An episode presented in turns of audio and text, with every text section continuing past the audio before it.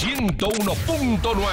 ¡Candela! Chisme, chisme, chisme, candela. Amiga Cristal, llegaron los chismecitos en candela. Estamos felices porque hay mucho chisme y tela de donde con... cortar. Entonces cortemos, a ver. Cortemos. Yo les tengo Cor- chisme ahorita también. Listo, Cristal. Tengo chisme de Carlos Vives. De, Car- de Carlos Vives. Bueno, este. ¿Qué pasó con Carlos Vives? Este, www.candelaestereo.com ¿Carlos Vives? ¿Qué le pasó a Carlos Vives? Yo no lo vi nada. Que www.candelaestereo.com ustedes pueden ingresar ya mismo y averiguar qué es lo que está pasando con Carlos. O mejor, con la hija de Carlos Ah, eso es otra cosa muy diferente. Porque Carlos Vives estaba muy contento, estaba en el extranjero recibiendo premios Claro, por sus claro. canciones. En el metro también del extranjero, pues estaban cantando sus canciones, la bicicleta, todo el mundo. ¿Pero qué pasó ahora? Resulta que la hija de Carlos Vives, como ustedes saben, se llama Lucía Vives, además que es una niña súper linda, que hace poquito salió en una revista, eh, más exactamente en la Eh, haciendo unas poses y además en unas pintas en vestido de baño. Divina. Pues mucho se ha espe- especulado sobre la sexualidad de esta niña porque ella aparece en una fotografía dándose un besito con Lauren, una, un- una chica.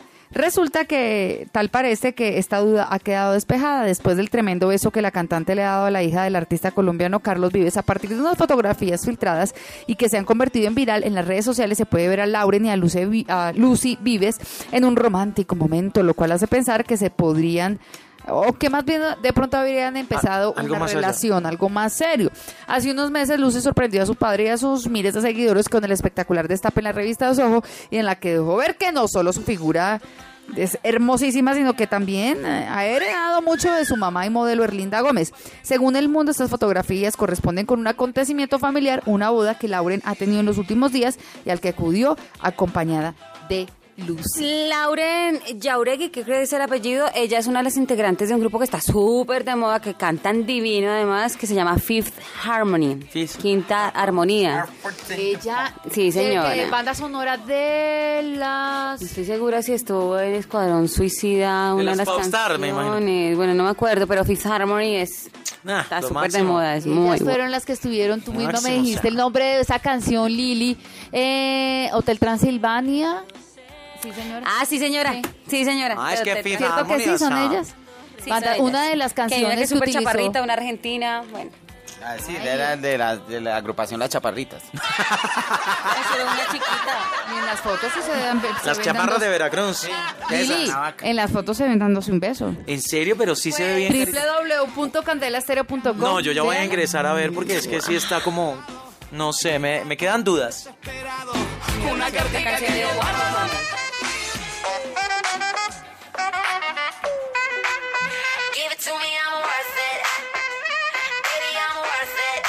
Esa es tu- Al menos da de esos bilingües, vea. Uno para ellas y otro para ellos. Chismecitos a través de los 101.9 de Candela. Todo en www.candelaestereo.com. Óigame, le cuento que entre otras cosas estábamos hablando con el profe de algo que yo la verdad no sabía y es que cuando hay un futbolista que quiere ser profesional y hacer parte del Barcelona Fútbol Sí. Club, pues hay un requisito que deben cumplir la mayoría de los jugadores. Por ejemplo, eh, pues él me contaba que los fichajes del equipo catalán deben tener un entorno muy estable.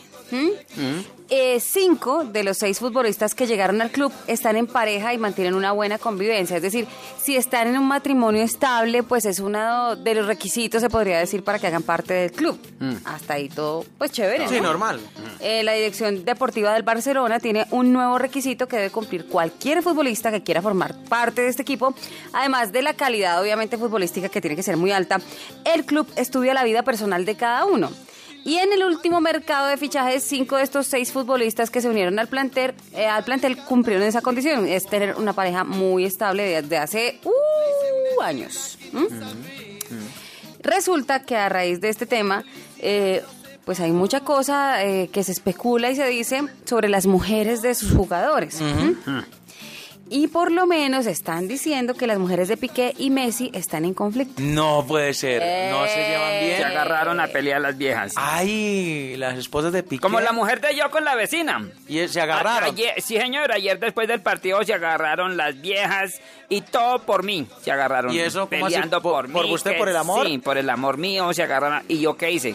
Me fui para el pal, pa'l CAI. Claro, a poner la denuncia. Claro, a poner la denuncia. Le dije, señor comandante, la señora, la señora mía y la vecina están peleando por mí.